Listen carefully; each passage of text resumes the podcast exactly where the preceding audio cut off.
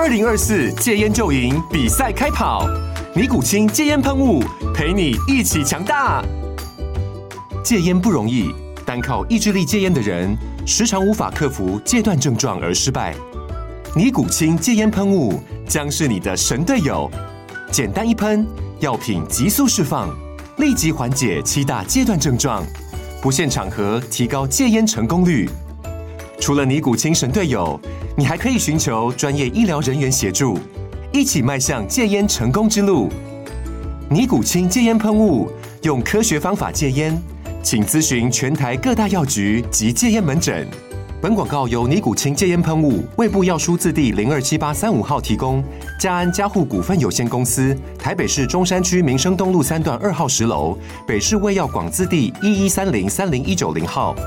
尼古清戒烟喷雾，相伴每个新开始。据说、传说、听说、谣传、耳闻，天哪！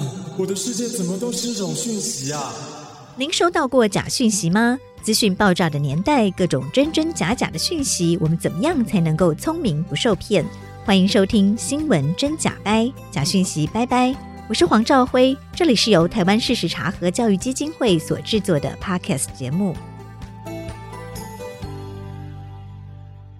Hello，大家好，我是赵辉，欢迎来到新闻真假掰。今天来到现场要陪伴我们一起跟假讯息说拜拜的来宾是师大大众传播研究所的教授陈炳宏，炳宏老师好。主持人好，大家好。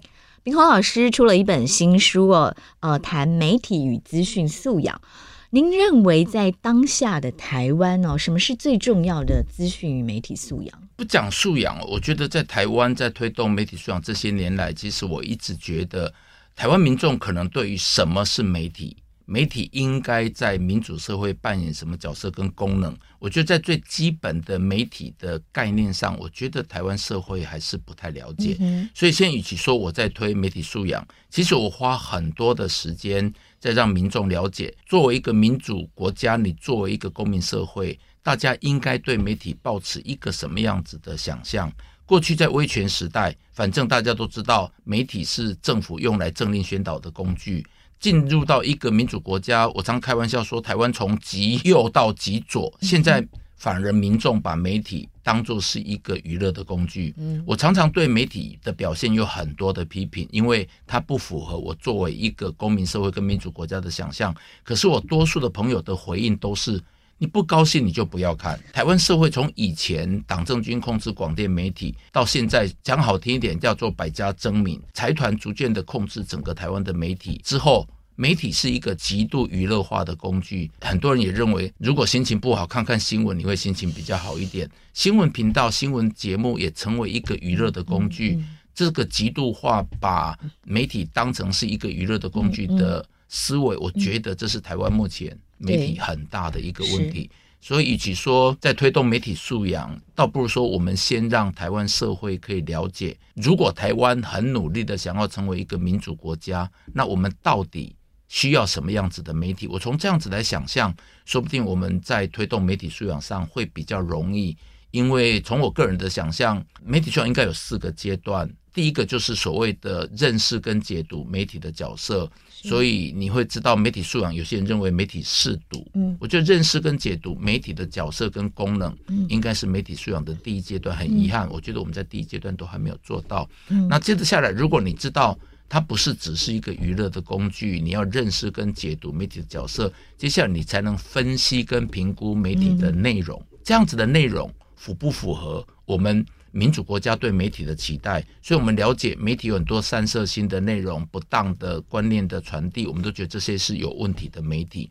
那你接着下来才能去思辨，就反思跟批判媒体的表现。那不 OK，你这样子的内容不 OK，内容不 OK 是我建立在媒体的角色跟功能。举一个两三年前的例子，我非常的遗憾，整个台湾社会对于中天电视台应不应该撤照，我直到现在。还认为台湾人民还是蓝绿对决，赞成的、反对的各自拥抱自己的立场。那我觉得这个很重要的一个问题就是，中天电视台存在在台湾这个民主社会里面，到底它应该扮演什么角色？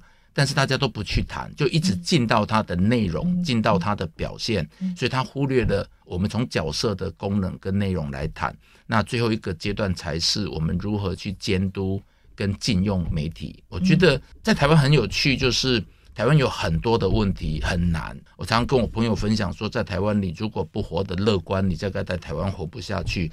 所以，即便我认为在推动媒体素养，我们还是只是停留在第一个阶段，但是还是要做。还是要做。是，刚刚炳宏老师帮我们介绍了什么叫做媒体素养。您认为有四大阶段，对不对？认识、解读媒体的角色和功能，然后第二阶段是分析跟评估媒体的内容，第三阶段是反思跟批判媒体的表现，第四阶段是监督跟接近使用媒体。好，我们先来谈谈您认为最基本的哦。媒体的角色，我们当然知道新闻自由，它是嗯、呃、作为第四权的功能嘛，然后监督政府的行政、立法、司法。但您认为媒体哦跟新闻媒体是一样的吗？然后媒体的角色应该是什么？呃，我这里先调一下书袋，大家都觉得媒体反正四大功能：告知、教育、娱乐、监督。嗯，是监督绝对是媒体的天职，可是。监督的过程当中，也不要忘了媒体还是一个娱乐的，这些我都不否认。嗯嗯。但是我们就是要去思考，呃，媒体在告知跟教育上这两个比较没有那么极端的所谓的冲突的概念下，媒体是不是做到了告知跟教育的功能？除了这个之外，我同意过度的娱乐不好，那监督不是坏事。可是监督常常因为媒体在执政者很多不同的手段跟策略之下，监督的强度常常因为政府如何管控媒体而有不同的表现。我想在每一次的政党轮替，这些都是一个重大的问题。那如果我们不去谈这么极端的娱乐跟监督，我们刚所提过的，我们真的来好好的思考告知跟。教育这件事情，过去这两年基本上大致还不错。我们在疫情上，透过媒体，媒体也非常的配合，在所谓的告知跟教育民众，你如何去防范这些病毒，然后疫苗的资讯，我觉得这个扮演还是不错。可是很遗憾的，常常开玩笑说台湾什么议题都有颜色，连疫苗都有颜色。我常跟我朋友开玩笑说，如果你告诉我你打高端，说不定很多朋友会认为你是绿的。如果你一直等莫德纳什么都不打，很有可能你被怀疑你是蓝的。所以这个过程当然有一些纷争。可是如果我们说在过去这两三年媒体的表现，我觉得我们是不是应该先不是那么在意？非常有冲突的监督的那个议题上，我的意思不是说媒体要放弃监督，而是在这种用简单的话叫蓝绿对决这么极端的时候，媒体如何在这样子的环境之下去求生存？其实媒体很痛苦哦，所以常讲说媒体有颜色，我相信这也都不是所有新闻人的本意哦。那这个先如果不谈，那放弃不要过度的极端的娱乐化，因为那不是媒体应该扮演的主要的角色。我来谈谈这几年，其实我觉得我们告知跟教育上做得还不错。在这个议题上，我们能不能让媒体人去思考？其实我们还有很多告知跟教育娱乐。我常讲说，人民追求新闻，大概就有一个简单的概念，就趋吉避凶。我早上起来会先看今天的天气。气象报告，我今天先了解一些，哎，这有没有什么大事发生？哎，会不会有台风？我觉得媒体在这个地方，如果他可以先不要把焦点一直在蓝绿对决的监督这个议题上，那我们多一点心力来做告知跟教育，会不会是能让媒体慢慢慢慢回到正轨？那从告知、教育、娱乐的角度再去看，我们如何在这样子的一个环境下落实监督这个功能？如果过度的强调监督，会不会媒体也忽略了它还有告知、教育跟娱乐的功能？嗯哼，是。所以呃，您怎么看现在当代哦？大家当然还有一个很热门的媒体议题是假讯息、嗯、假新闻。那炳康老师，您怎么看这样的议题？主持人刚刚提到。热门，我我想我不反对哦，但热门其实曾经在大概这一年引发我很多的不同的思考。嗯，呃，我知道从二零一八年大概也是一零八克刚，然后也是蔡总统准备要连任的第一任，后面两年，二零一八年，如果我的理解没有错，突然假讯息、假新闻成为台湾的选血，是那那时候其实很多人投入。去做事实查核，去做假讯息、假新闻的防治，我觉得非常好，非常好。因为呃，二零一六年很多人认为川普根本就是 假讯息、嗯、假新闻选出来的。然后我一直也认为，将来毁灭人类的可能是不要说两岸的所谓的认知作战，假讯息、假新闻可能会完全破坏，就是我刚刚讲媒体在民主社会的角色跟功能。嗯、我觉得那个民主不会存在，将来民主政治最大的危机就是假讯息。所以那一阵子，我觉得我也非常的鼓励大家投入去做假讯息跟假新闻的防治，直到蔡总统当选二零二零年、二零二一年。我再来看两三年前的推动，我开始产生了一些隐忧。嗯哼，也就是说，隐忧是，就是您您现在还是认为假讯息、假新闻是民主最大的危机？我一直觉得、哦、是。那我为什么觉得它是一个隐忧？就是台湾社会似乎把事实查核跟假讯息防治等于媒体素养教育。嗯哼，所以我们忽略了很多。嗯、像我个人最近我就一直在关注候选人、政治人物。为了选举，为了竞选，为了胜选，而如何介入媒体，甚至媒体新闻？没错，我还不讲候选人去去演戏这件事情。候选人如果他可以因为付钱而成为一则新闻的报道，又回到了你如何思考媒体在民主社会的角色跟功能。没错，所以我觉得我回到那个点，我其实这一年来我一直有一个忧虑。嗯。假讯息、假新闻会不会等于媒体素养教育？所以我已经有一次在谈这件事情，就是说是我我没有否认假讯息、假新闻的防治、事实查核不重要，嗯、但是因为大家太过于投入在这件事情上，嗯、导致我在推媒体素养，好像大家都觉得它等于媒体素养教育。我们在台湾事实查核中心在做媒体素养的推广的时候，我也会都跟我们的合作伙伴说。嗯嗯我们的媒体素养不只是假讯息啊，它或许是当下大家觉得最急迫的议题，但是媒体素养其实还有非常多的面向值得大家去关心，包括您刚提到的置入性行销，这个我也是觉得是在台湾社会或者是全球的民主社会，其实都是非常严重的议题哦。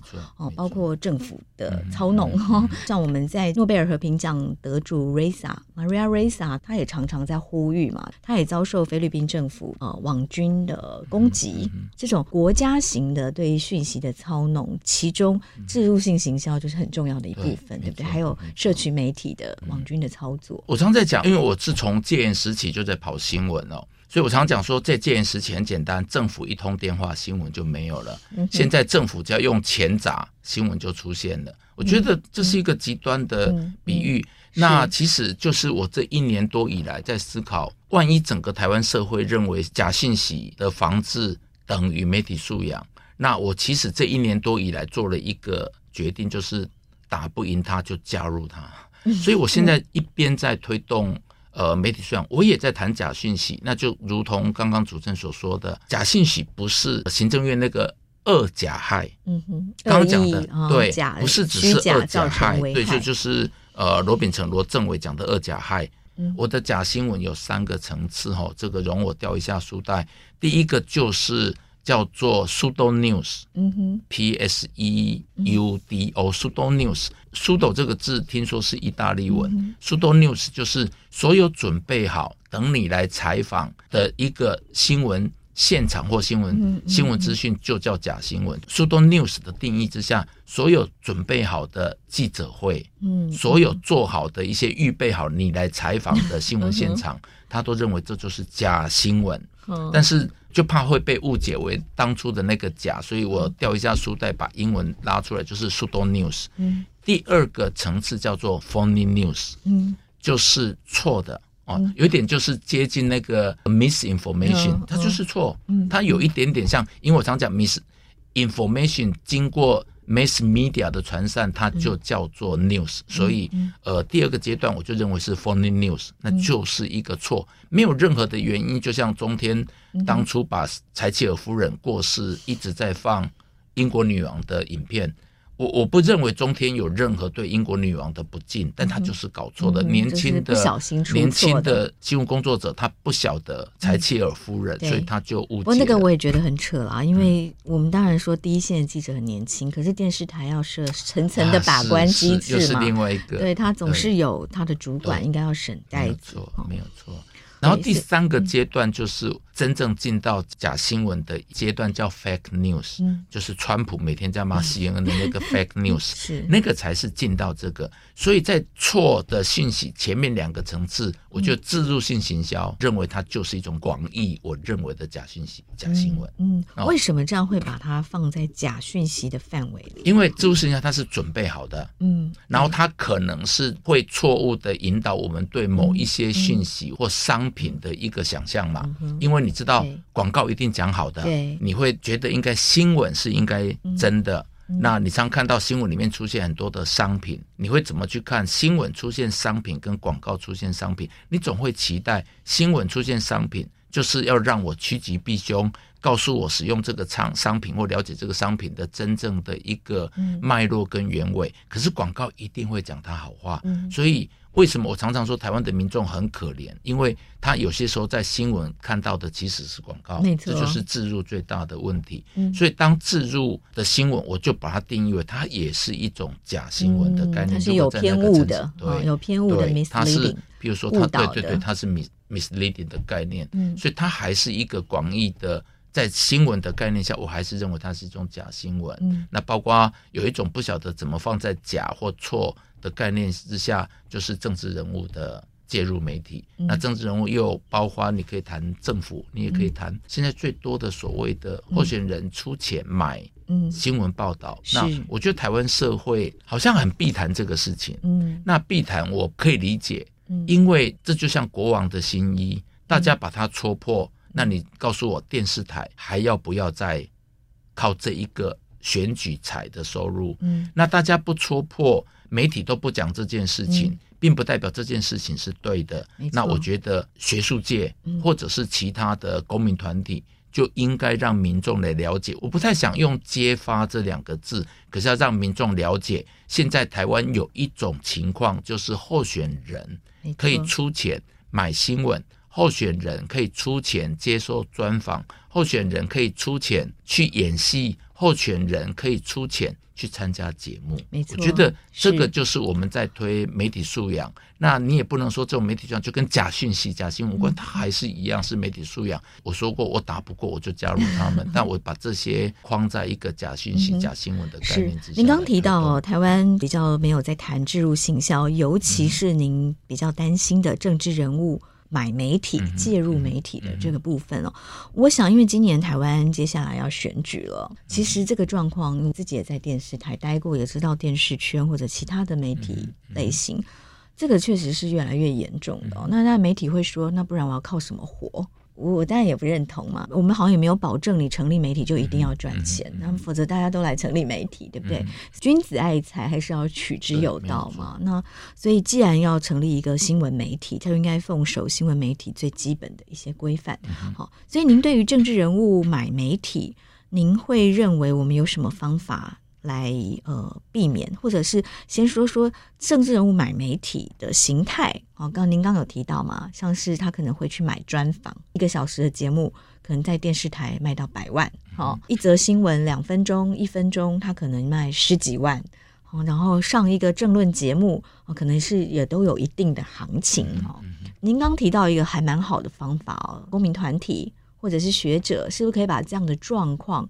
告诉所有的社会大众，嗯但是我们有证据吗？这个最难的其实是证据哦，因为我看到的一些状况是，可能政治人物是透过公关公司，公关公司是透过买广告送新闻，买广告送专访。所以你很难找到对价关系，这样的现象为什么它会对社会是不好的？呃，其实从一个很简单的概念，如果要回答主持人刚才的问题，我只想问所有台湾的民众一个问题：当一个候选人花了大量的金钱而当选了，你觉得所谓的负债累累，或接收了很多财团的资金，那他当选后会做什么？我觉得我们不必一定要唱高调。可是这些候选人花了大量的钱，当选之后，他必须对这些花掉的钱负责。那由这个角度来想，你就会知道说，如果我们现在让所有的选举活动成为是一种金钱竞逐的游戏，那又是一个什么样子的民主？回想当年，呃，更早以前，可能在蒋经国的时代，即便在那个威权时代，他对于金钱跟金钱的介入政治，他都有一些忧心。更不要说我们现在民主开放走到这个地步了，我们不能再放纵，因为我觉得我们从来没有停止过，所以我用不能再放纵钱跟权可以影响媒体，也就是说，所有有钱的人跟所有有权的人介入了整个新闻的产制，基本上我就认为这是一种假新闻。嗯哼，假新闻是当然哦。政治人物他接受了政治现金，他也可以购买广告了。这个是我们是觉得 OK 的嘛，对不对？对至少他是透明的，人民看到这样的广告会有点警觉，说：“哎，这是因为他花大钱买广告。”可是我们看到一个政治人物常常是被媒体专访，常常有新闻的曝光，常常上政论节目，我们会真的以为他是某一些议题的专家，对不对？会真的以为他这么值得，这么好，做了每天都做这么多有意义的事，他也会排挤掉对其他候选人的关注，哦，会影响选举的公平性。哦，然后这个报道如果是某某人出钱买的，也不可能公平的来看，对不对？就一一定全部都是讲他非常好。对因为以前我记得台大新闻所张景华张老师曾经讲过说，观众如果你看到一个新闻，然后从头到尾就一根麦克风，那大概是买的。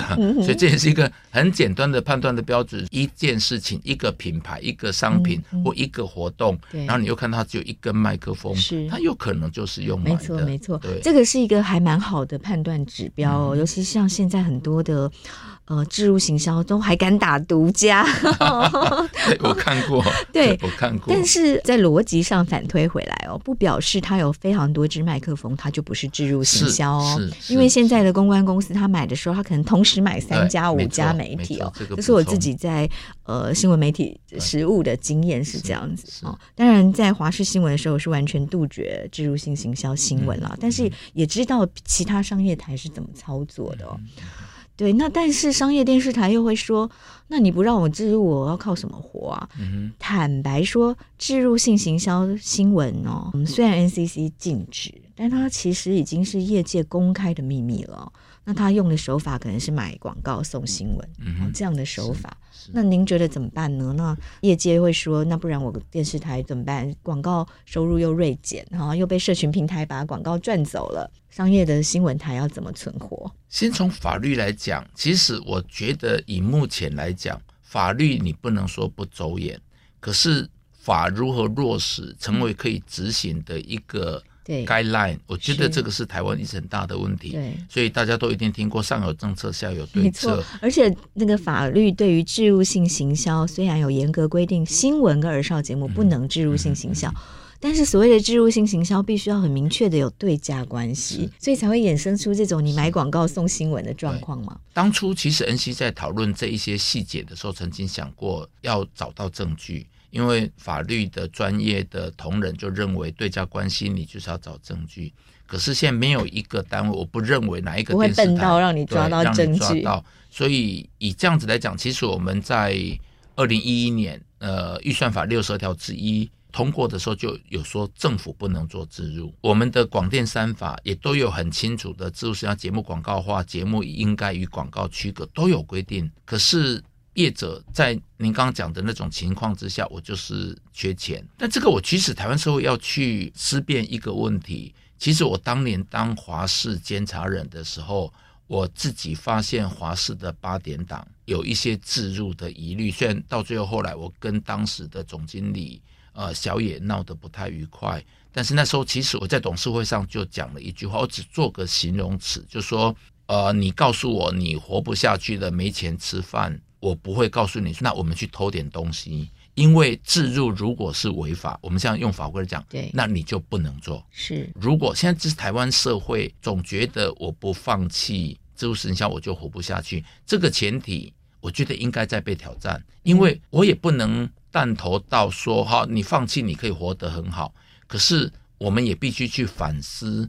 跟挑战自己说，你真的放弃了自入式行销，你就活不下去吗？对，呃，我又举一个简单的例子，广告学者跟我讲的，现在很多的广告商他们在做年度预算的时候，拨了很高的一个比例去做置入，因为他们认为置入比较有效。对，所以他们认为广告没有效。是，那所以当时我当然是一个很简单的广告的门外汉，我就问这个广告专业的老师说：现在我如果把自务式行销门封起来，哎，这些预算就消失了吗？嗯，还是他会回来广告里面？是，他提醒我说：你看这三五年。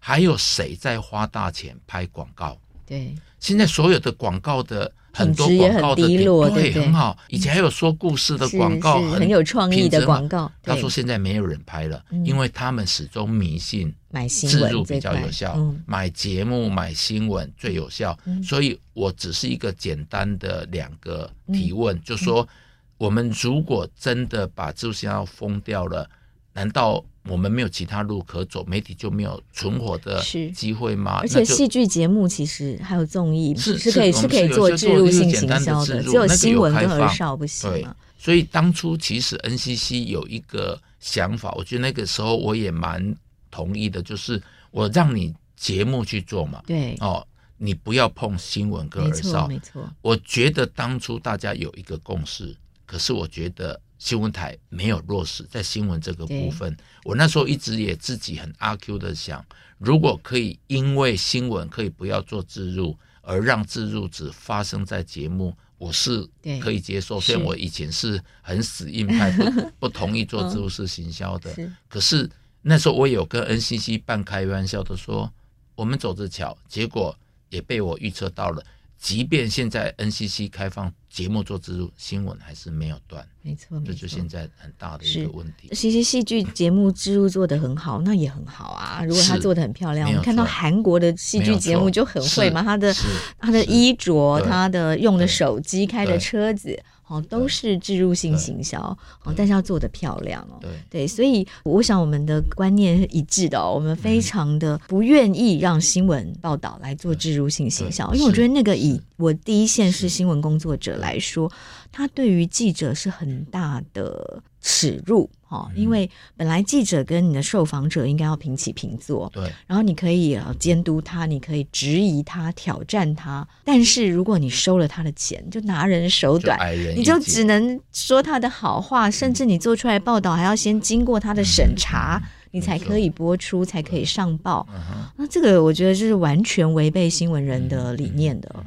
你想想看，如果说今天我认为这个候选人有一些争议的事情，我应该去采访他，这是所谓的新闻自由的部分。可是今天如果这个候选人认为他的争议，他想要反驳或者是想要擦脂抹粉，他付钱叫你媒体来采访他，这当然完全不同。所以我们现在所强调的是钱跟权不应该去决定什么是新闻。我觉得现在台湾比较严重的是钱跟权，没错，几乎决定了我们多数的新闻。所以新闻大家开玩笑说只剩下三期新闻，嗯，三期新闻没有人控制，就是行车记录器、浏览器跟监视器。这是台湾现在目前。除了这些新闻之外，嗯、我以前讲讲说，连一些宗教活动都要付钱，叫媒体来报道。没错，现在仍然是这样子。那还有什么不用的？但我发现现在学生也很聪明哦。之前去台中的国高中演讲，学生会直接问我说：“哎，那个某某庙的绕境啊，为什么都植入行销在新闻里？” 我就问学生说：“你们怎么这么厉害，都看得出来哦？”所以其实就年轻人也看得出来哦。那我觉得这是让新闻媒体很大的警惕。当你就是让大家觉得你的新闻都是植入性行销的时候，大家为什么要相信新闻报道？对，所以这也是台湾的新闻信赖度为什么这么低的原因之一。哦，那如果媒体再这样下去，其实是饮鸩止渴，对不对？大的媒体，尤其是电视台，它需要的资本太庞大了，所以几乎都是财团在经营啊。那怎么办呢？这个这一题要如何解？所以刚刚你提到就是很有趣，就是台湾人很奇怪。我觉得多数人知道台湾的新闻很难看，可他们又爱看。嗯哼，那你知道，就当娱乐节目看。新闻频道的平均收视率是蛮高的。是，我记得如果没有记错，它是第二的节目类型。嗯，您刚刚提到一点，就是我也是回到我我们在推动媒体素养，是小朋友他们现在大概在整个台湾社会，包括他们在教育的过程，都知道置入这件事情。嗯，他知道说啊，你看这个就是厂商出钱，可是接着下来，我们的责任就要告诉他，那我们一起来思考该怎么办。因为如果说呃所有的问题，哈，这是置入，然后就结束的话，我们在教育这个部分只是尽到让他知道这件事情，我们没有办法带着他一起走过去解决这件事情的一个过程。那我就是在这个地方，我就觉得会慢慢看到我们在推动媒体素养应该有的责任哦。那回到您刚刚的第二个问题，就是说我常常也在问：当党政军退了，财团来了，那我们该怎么办？那其实回到一个很简单的思考，我觉得回不去了。很多朋友问我说：“那现在就是财团，那那人怎么办？”我说：“财团控制又从权造成了一个钱，那权跟钱。”又是媒体非常应该避免的，那我们就应该去思考，有没有一种媒体的类型是没有钱、没有权的干预的？那就是过去这二十多年来，台湾社会有一群人，学者专家很努力在推动的公共媒体。是我们希望有一个公共媒体，真正属于人民的公共媒体，不要再接受钱跟权的干预，来看看我们有没有可能。真正符合人民的需要，因为我觉得公共媒体不应该只是一昧的去迎合民众观众的需要。嗯哼，比如说现在的大量的娱乐化，就是因为娱乐性的节目可以有收视率，收视率可以换到更多的广告，就是摆脱钱跟权的影响。可是。二十多年来，现在赵辉主持人也是公共电视的董事。二十几年来，我们公共媒体这条路走得非常辛苦。我以前刚开始在谈公共媒体的时候，那时候很有趣。修过我课的，在线上有修过课的同学都知道，我那时候那一堂课要谈公共媒体，我就放一个铁丝玉玲珑的剧照，就是许孝顺跟董恰恰坐在那里。那我就说。呃，在我谈公共媒体之前，我只跟各位分享一句铁石玉玲珑的台词，请容许我讲台语哈。为哪被公套机目赛的不会不会离，也就是说，谈起公共媒体，我就会。用他的原意就会泪流不止，也就是说，台湾二十几年来公共媒体真的走得很辛苦。一来是整个台湾社会也不太了解公共媒体其实是一个商业媒体困境的一种出路，我也不敢说是唯一的出路，是一种出路。可是这件事情要透过很长远的一个教育的过程，因为其实当年公共电视推动的时候。我也半开玩笑，台湾有人知道什么叫公共吗？台湾的民众的生活概念下，什么叫公共？有公共汽车，有公共厕所。嗯，那公共汽车跟公共厕所这样子的一个例子，我们应该用来介绍什么叫公共媒体。可惜，我觉得台湾二十几年来，哎，兆徽如果现在担任了公共电视的董事，我一直在担任公共电视监事的时候，有一个心愿。就是应该让公府那个部分更强大的去跟台湾社会沟通，什么叫做公共？是当台湾社会在商业媒体的困境，可能我们刚谈了很多问题，连高中生都知道自入，现在可能慢慢人会知道政府买媒体，慢慢有人知道后续买媒体，可是那个出路是什么？我觉得我们应该有一个使命。呃，就像我在谈媒体状况到后面，我就说去讨论公共媒体存在在一个民主社会的那个功能，我觉得这个是蛮重要的。是是，公共媒体哦，我自己是两千零一年就加入公共电视担任记者，对，对，但是。我觉得从两千零一年到现在，走过了二十多年，台湾对公共媒体的认识仍然很浅薄。二零零一年，我在公共电视开始跑新闻的时候，我常常在采访官员的时候，如果我问比较犀利的问题哦，官员就会说啊，麦克门啊，嘎吉郎哦，就是我们都会觉得说，公共电视是政府的嘛，然后所以你就不要再问了。所以，我们都要教育我们的受访者，公共电视不是政府的哦，公共电视代表的是全体国民。好，所以我必须代表全体国民来监督政府，然后，但我是带着善意，对不对？我们是让这个政府的政策可以更好。所以要不断教育我们的受访者。那到两三年前，我到华视新闻部任职担任主管，我还要教育我的这个同仁哦，就是他们虽然华视公共化从二零零五零六年到现在十几年了哦，可是好像不管是同仁、主管到政府，哦，不见得都这么愿意放手，然后同仁也不见得这么有意识说，那到底什么是？公共媒体，什么是公广集团哦？所以就要不断的帮同仁说，我们一定要做到公正客观啊，一定要尽量中立啊，要追求真实啊，那要平衡啊，这样。所以我就觉得，那何况是一般民众啊？他对于公共媒体更是会分不清什么是国家通讯社，比如说中央社、中央广播电台这样的国家通讯社、国家电台，以及华视、公视这样的公共媒体。是属于全体人民的，到底有什么不一样哦？您刚才讲说，很多政府认为公共电视是自己人，当然，这个这个想象，是伤害公共电视的哦。一二十年前那时候有一个纷争也闹蛮大，也刚好现在公共电视的胡董事长担任胡总经理的年代，那时候有一个音乐创作者叫阿迪亚唱了一首歌《阿辉亚起几家告》，结果轩然大波。然后那时候立委就有人说。起尿触嘎波得，他就认为说，公电视是我们的，嗯，怎么可以批判？对，其实这也是一种伤害，嗯，所以其实我不是用这个例子来谴责整个呃政府机关，只是用这个例子更凸显，真的台湾社会对什么叫公共并不了解。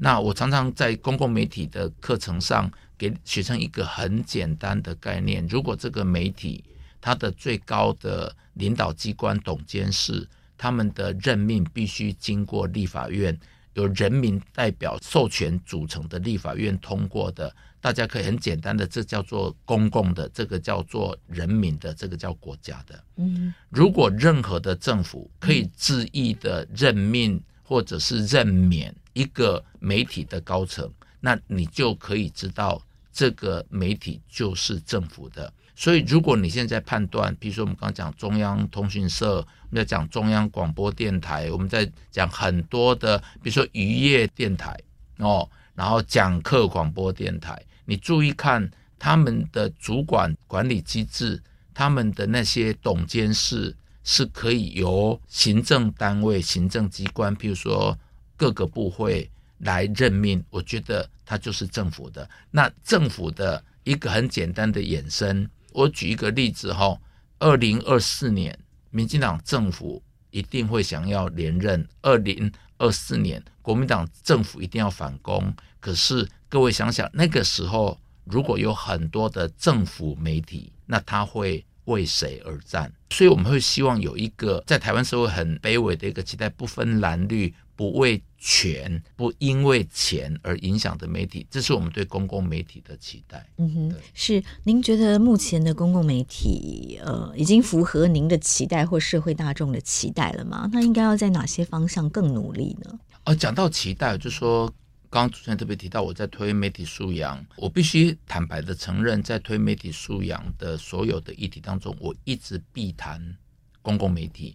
呃，必谈公共媒体有一些个人的原因哦，就是说，觉得我个人对台湾公共媒体发展是有一点点悲观。第二个就是说，你真的在讲公共媒体，民众脑袋里面对公共媒体的理解到底是什么？你可能不容易一时讲清楚哈。就像我刚刚谈到，就说台湾社会对公共大概只有公共汽车。跟公共厕所，那如果你说未来怎么推公共媒体，我觉得最重要的是要让民众认识公共媒体，不能再只停留在公共汽车跟公共厕所。老实讲，如果我们真的有那个能力，从公共汽车跟公共厕所当年设置的一个脉络原有，说不定很有创意的学者或者是这些公共事务推动者也会去思考。如何从公共汽车、公共厕所谈到公共电视？嗯、我希望有这样子有能力的人。所以我觉得，所以公共媒体其实就是属于每一个国民嘛，对不对？然后我们都可以接近使用、监督它，对对，然后可以透过它来发声。如果可以做到让民众了解什么叫公共媒体、公共电视它的意义，我觉得说不定这才是目前在推公共电视或公共媒体在台湾落实很重要的一个使命。所以我觉得公共电视做好的新闻理所当然，公共电视做好的节目理所当然。可是我们做再好的节目、再好的新闻，万一大家对公共电视不了解，你会觉得你的努力、你的牺牲奉献就有一点点缺乏回馈。所以我不晓得从公共媒体的从事者的角度，嗯、他们怎么去看待自己的工作。嗯、那他会觉得是。不受任何呃势力影响的媒体，这样就好了吗？虽然我也知道公共媒体很避谈收视率，但是一个普遍被欢迎的频道或者是媒体或者是节目，当然它就有收视率啊。我们不是以追逐收视率为目的，是，但是我们并不必去回避，它是一个有收视的节目。像公共电视上次做了那个《我的婆婆怎么这么可爱》，它是一个很一般民众会喜欢的喜剧。如果我的记忆没有错，它已经出现在公共电视，好像破了超过五的收视率。嗯、那如果以五收视率来讲，现在可能比民视跟跟三立的八点档还要高咯，说不定哈。所以没有人说公共电视做的节目必须曲高和寡。没错，没错，这个我非常认同。这其实也是当年我离开公共电视的原因哦，就觉得我们很努力的做，可是收视率不好。但是这个我到了商业电视台之后有不一样的体悟啦，因为公共电视，我当年我不能说现在啊，当年呃会觉得在公共电视去看收视率的结果会跟观众越来越远哦，但当我当了商业电视台，我必须要看收视率的时候，我会想办法把我的节目做得好看，哦，它可能一样的有意义，一样的内容丰富，一样的真实，一样的客观，但是我会想办法把这些菜做得更好吃啊。对，让更是色香味俱全哦。同样是营养的食材，但是我会更用心的料理，因为我希望它卖得好。那这个我觉得是公共电视，如果长期不看收视率，比较容易跟观众越来越远的一个需要注意的地方哦。所以我也不认为说公共电视，不管是公视、华视，可以说，哎，我要做很营养的、很有内容、很有牛肉的节目，所以很难看，没有收视率，其实并不等号啊。只是说，我们不是以收视率为唯一的考量。这我就想到一件事哦，我在呃华视担任新闻主管的时候，曾经有一位主播到我的办公室，呃，开始泪流满面的说：“哈，经理，我们的那个国际新闻可不可以少一点？”我就说：“为什么？”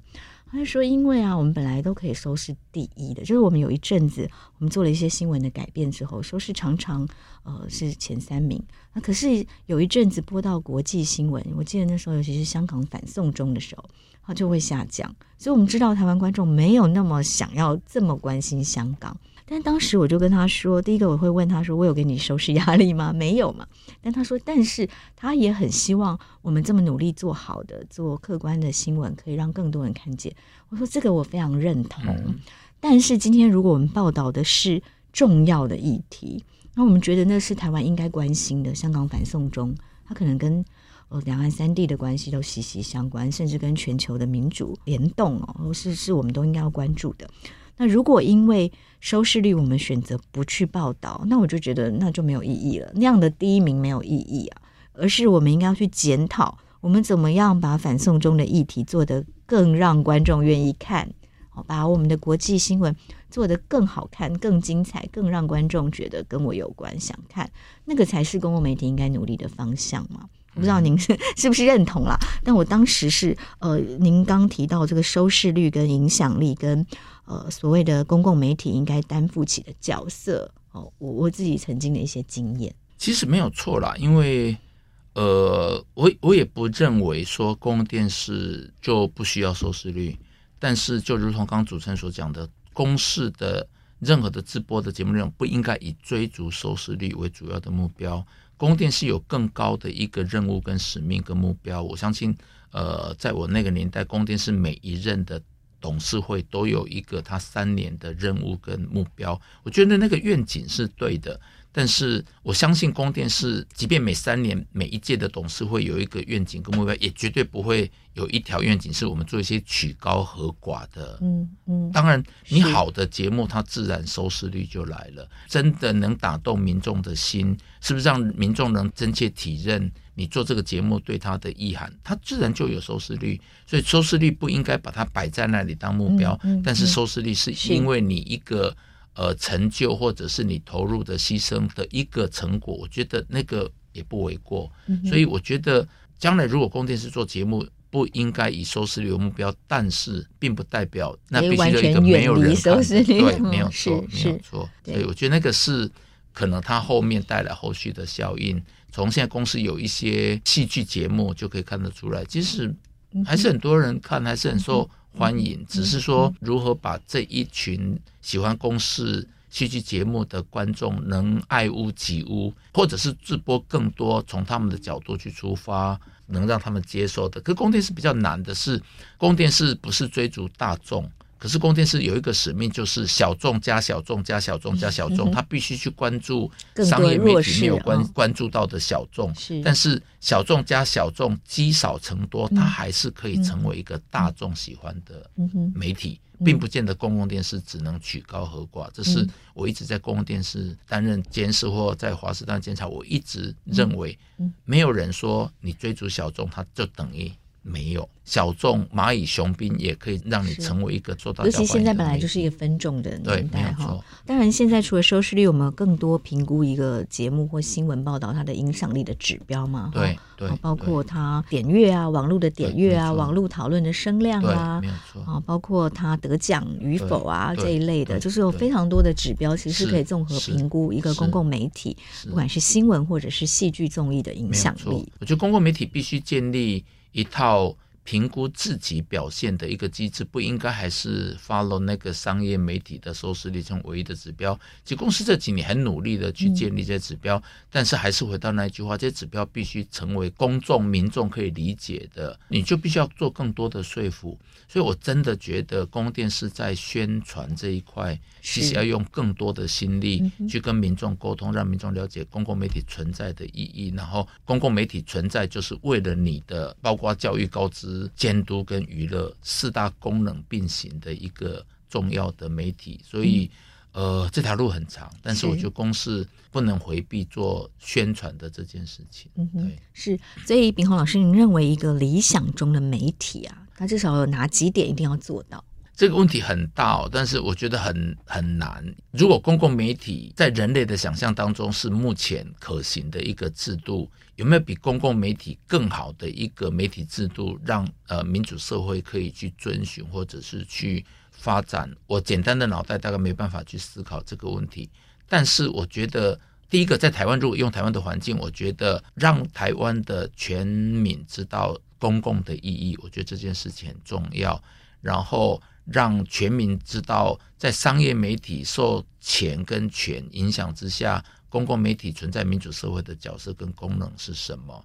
然后透过内部的运作，如何去了解民众对于在商业媒体这样泛滥的前提下，它有什么样子的一个影视，包括节目跟新闻的需求，你才能去根据这样子的一个呃目标去直播，民众可以接受，也就是说。他不必以追逐收视率为前提，但他将来的结果理论上应该还是会受民众欢迎的哈。可能没有办法很居高点去说供电是应该什么样子才是一个理想，但是我觉得把它放在台湾，根据台湾现在目前供电是发展的困境，我觉得这这三点是我想得到可以大家可以一起努力的。对，嗯，非常谢谢炳宏老师今天的分享。没问题，谢谢谢谢主持人，谢谢各位听众。谢谢收听《新闻真假掰》，这里是由台湾事实查核教育基金会所制作的 Podcast 节目。我们将陆续邀请各行各业的朋友来畅谈媒体议题，陪您一起增强对假讯息的抵抗力，让我们都能和假讯息说拜拜。欢迎您订阅留言，告诉我们您的意见和观点。如果您喜欢这个节目，别忘了给五星好评，也帮我们多多分享哦。